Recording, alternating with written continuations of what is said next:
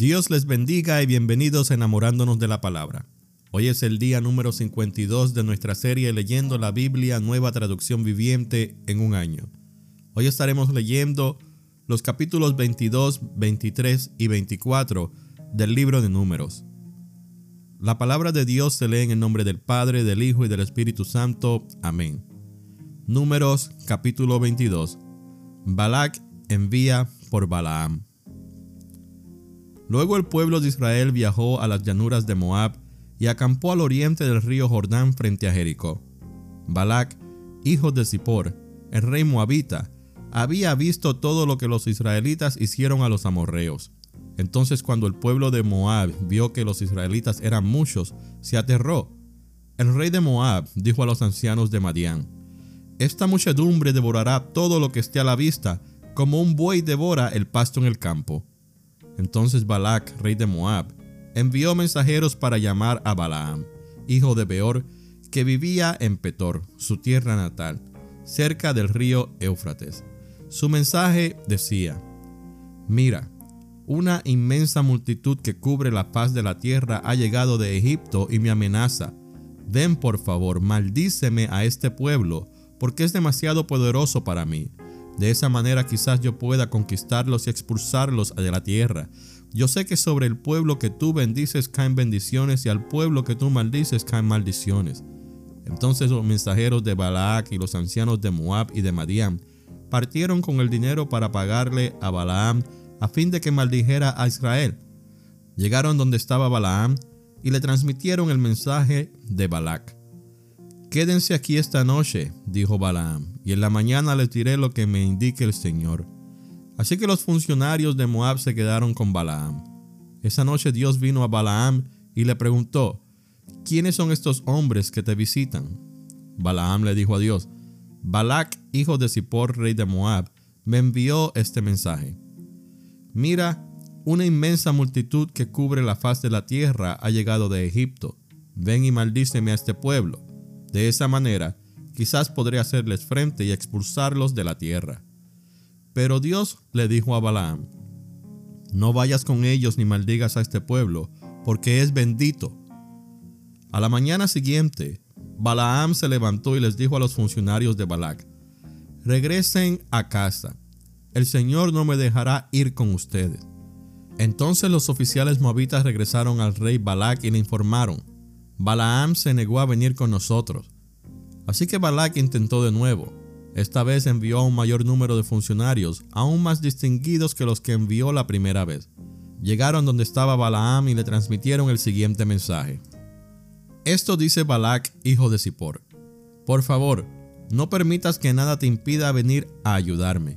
Te pagaré muy bien y haré todo lo que me pidas. Solamente ven y maldíceme a este pueblo. Entonces Balaam les respondió a los mensajeros de Balac, aunque Balac me diera su palacio repleto de plata y oro, yo no podría hacer absolutamente nada en contra de la voluntad del Señor mi Dios. Pero quédense aquí una noche más y veré si el Señor tiene algo más que decirme. Esa noche Dios vino a Balaam y le dijo, ya que estos hombres vinieron por ti, levántate y ve con ellos, pero solo haz lo que yo te indique. Balaam y su burra. A la mañana siguiente Balaam se levantó, ensilló su burra y salió con los funcionarios moabitas. Pero Dios se enojó porque Balaam iba con ellos, así que envió al ángel del Señor a pararse en medio del camino para impedirle el paso. Mientras Balaam y dos de sus sirvientes iban montando, la burra de Balaam vio al ángel del Señor de pie en el camino, con una espada desenvainada en su mano. La burra se apartó del camino y se desbocó hacia un campo, pero Balaam la golpeó y la obligó a regresar al camino. Entonces el ángel del Señor se detuvo en un lugar donde el camino se hacía estrecho entre las paredes de dos viñedos. Cuando la burra vio al ángel del Señor, trató de pasar, pero aplastó el pie de Balaam contra la pared, así que Balaam la golpeó de nuevo. Entonces el ángel del Señor se adelantó y se plantó en un lugar tan estrecho que la burra no podía pasar del todo. Esta vez cuando la burra vio al ángel, se echó al suelo con Balaam encima. Entonces Balaam, furioso, volvió a golpear al animal con su vara. Así que el Señor le dio a la burra la capacidad de hablar. ¿Qué te he hecho para merecer que me pegues tres veces? le preguntó a Balaam. Me has dejado en ridículo, gritó Balaam. Si tuviera una espada te mataría. Pero yo soy la misma burra que has montado toda tu vida, le contestó la burra. ¿Alguna vez te he hecho algo así? No, admitió Balaam. Entonces el Señor abrió los ojos de Balaam y vio al ángel del Señor de pie en el camino con una espada desenvainada en su mano. Balaam se inclinó y cayó rostro en tierra ante él. ¿Por qué le pegaste a tu burra tres veces? le preguntó el ángel del Señor. Mira, he venido a impedirte el paso porque con terquedad te me opones. Tres veces la burra me vio y se apartó del camino. Si no, te aseguro que te habría matado a ti y habría dejado a la burra con vida. Entonces Balaam le confesó al ángel del Señor, he pecado, no comprendí que tú estabas parado en el camino para impedirme el paso. Volveré a casa si te opones a mi viaje. Pero el ángel del Señor le dijo a Balaam, ve con estos hombres, pero habla solo lo que yo te diga. Así que Balaam siguió con los funcionarios de Balac.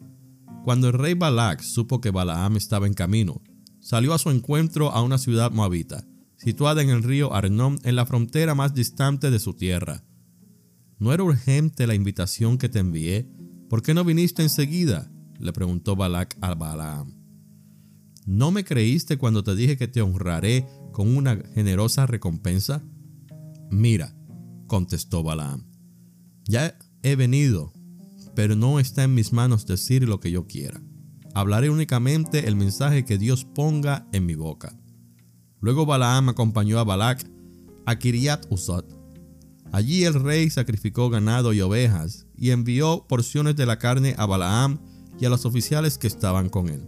A la mañana siguiente Balac subió con Balaam a un lugar llamado Bamot Baal y desde allí se podía ver parte del pueblo de Israel. Capítulo 23 Balaam bendice a Israel. Entonces Balaam le dijo al rey Balac, Construyeme aquí siete altares y prepara siete becerros y siete carneros para que los sacrifique.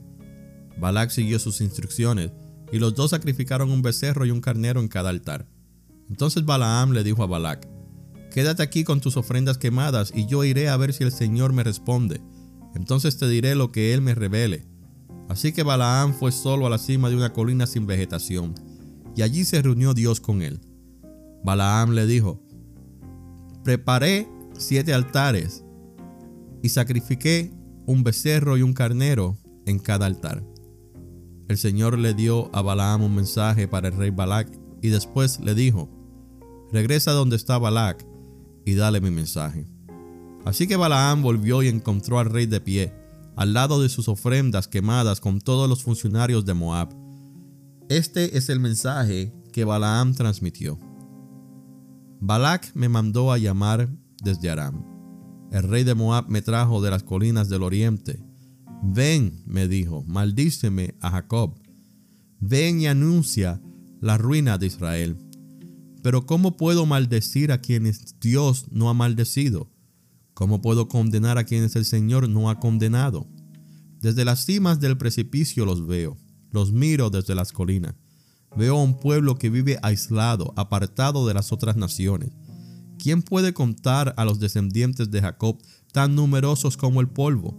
¿Quién puede contar siquiera a una cuarta parte del pueblo de Israel? Permíteme morir como los justos, deja que mi vida acabe como la de ellos. Entonces el rey Balac le reclamó a Balaam, ¿qué me has hecho? Te traje para maldecir a mis enemigos, en cambio los has bendecido.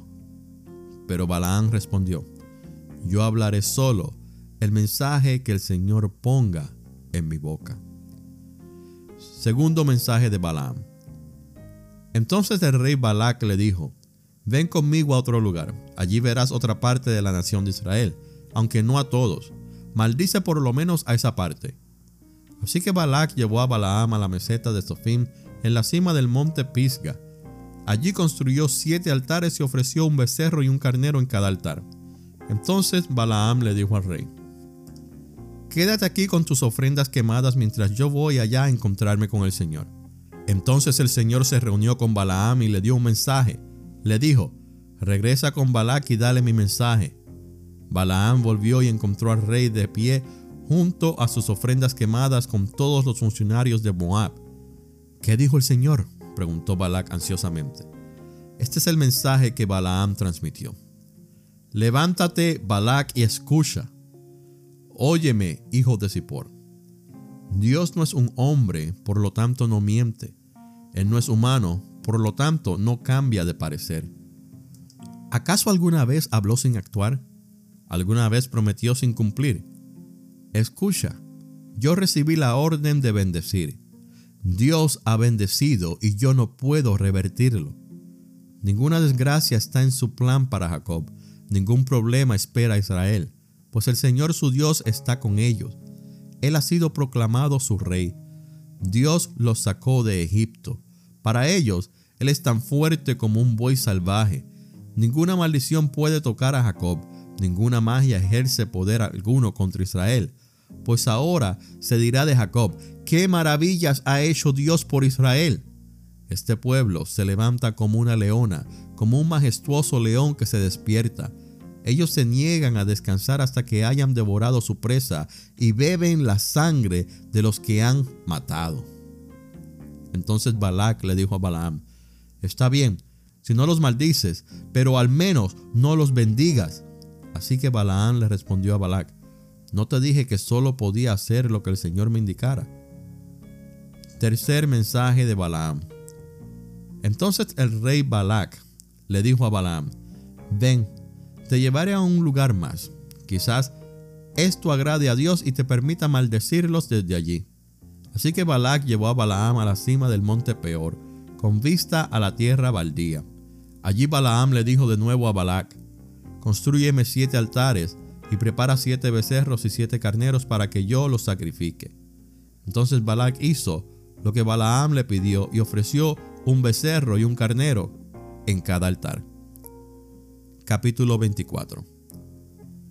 Finalmente, Balaam comprendió que el Señor estaba decidido a bendecir a Israel, así que no recurrió a la adivinación como antes. En cambio, se dio vuelta y miró hacia el desierto, donde vio al pueblo de Israel acampado por tribus. Entonces el Espíritu de Dios vino sobre él y le dio el siguiente mensaje. Este es el mensaje de Balaam, hijo de Beor el mensaje del hombre cuyos ojos ven con claridad, el mensaje del que oye las palabras de Dios, del que ve una visión que proviene del Todopoderoso y se inclina con los ojos abiertos. Qué hermosas son tus carpas, oh Jacob, qué bellos son tus hogares, oh Israel. Se extienden ante mí como arboledas de palmeras, como jardines por la ribera son como altos árboles plantados por el Señor, como cedros junto a las aguas. Agua fluirá de sus cántaros, su descendencia tendrá toda la que necesite. Su rey será más grande que Agag, su reino será exaltado. Dios los sacó de Egipto. Para ellos, Él es tan fuerte como un buey salvaje. Él devora a las naciones que se le oponen, quiebra sus huesos en pedazos y las atraviesa con flechas. Como un león, Israel se agazapa y se tiende. Como a una leona, ¿quién se atreve a despertarla? Bendito todo el que te bendice, oh Israel, y maldito todo el que te maldice. Entonces el rey Balac se enfureció contra Balaam y en señal de enojo palmeó las manos y gritó, yo te llamé para maldecir a mis enemigos. En cambio, los has bendecido tres veces. Fuera de aquí ahora mismo. Vuelve a tu casa. Te prometí una generosa recompensa, pero el Señor te ha impedido que la recibas. Balaam le dijo a Balac, ¿no recuerdas lo que expliqué a tus mensajeros? Dije, aunque Balac me diera su palacio repleto de plata y oro, no podría hacer absolutamente nada en contra de la voluntad del Señor. Te advertí que únicamente podría decir lo que el Señor me dijera. Ahora me regreso a mi propia gente, pero primero, déjame decirte lo que los israelitas harán a tu pueblo en el futuro. Últimos mensajes de Balaam. Balaam dio el siguiente mensaje. Este es el mensaje de Balaam, el hijo de Beor, el mensaje del hombre cuyos ojos ven con claridad, el mensaje del que oye las palabras de Dios, del que tiene conocimiento dado por el Altísimo, del que ve una visión que proviene del Todopoderoso y se inclina con los ojos abiertos. Lo veo a Él, pero no aquí ni ahora. Lo percibo, pero lejos, en un futuro distante. Una estrella se levantará de Jacob, un cetro surgirá de Israel, aplastará la frente del pueblo de Moab y partirá el cráneo de la gente de Set.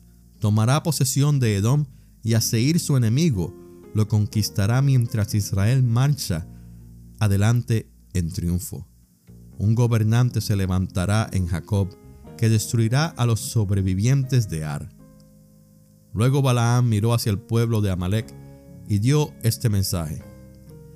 Amalek fue la más importante de las naciones, pero su destino es la destrucción. Después miró hacia los ceneos y transmitió el siguiente mensaje. Su casa estará segura, su nido está entre las rocas, pero los ceneos serán destruidos cuando Asiria los lleve cautivos. Balaam concluyó sus mensajes con estas palabras. ¡Ay! ¿Quién puede sobrevivir a menos que Dios lo disponga? Naves vendrán de las costas de Chipre y oprimirán a Asiria y afligirán a Eber, pero ellos también serán destruidos por completo. Entonces Balaam y Balac regresaron cada uno a su casa. Esta ha sido la lectura del día número 52 de nuestra serie Leyendo la Biblia, nueva traducción viviente en un año. Pero antes de terminar este episodio, quisiera que pensáramos en esto. El pueblo de Dios está completamente protegido por Dios. Dios es nuestro protector. Nosotros habitamos bajo la sombra del Altísimo. Quizás hay momentos en que parece que Dios no está con nosotros o que la gente piensa que Dios no está con nosotros porque las cosas no nos salen como quisiéramos. Pero déjeme decirle que así como vimos en los tres capítulos que acabamos de leer, Dios está con su pueblo. Dios protege a su pueblo y Dios bendice a su pueblo. De igual manera, la iglesia está protegida por Dios. Habrán persecuciones, los tiempos están cambiando, las sociedades están cambiando y estamos viendo cómo el enemigo está manifestando su agenda. Estamos viendo cómo las familias están desunidas. Estamos viendo los matrimonios no son como Dios los diseñó, un hombre y una mujer para siempre. No, estamos viendo todas esas cosas que están atacando a, la iglesia, a, los siervos de Dios, a los santos. Estamos viendo cómo los mismos pastores o, ministros de la palabra que llevan décadas eh, predicando la palabra fielmente, de repente dan un mal consejo, un consejo mundano, un consejo que no va de acuerdo a la voluntad de Dios, un consejo que no agrada a Dios. Pero déjeme decirle, todas estas cosas suceden para que la iglesia se fortalezca, para que la iglesia se una aún más y la iglesia piense en las palabras de Jesús cuando dijo, que ni aun las puertas del Hade podrán prevalecer contra ella. Dios está con su pueblo. Jesús está con su iglesia. Y debemos mantener eso siempre en nuestra mente y en nuestros corazones, confiados en que Dios vendrá a nuestro auxilio. Que Dios me los bendiga grandemente. Gracias por escuchar, enamorándonos de la palabra.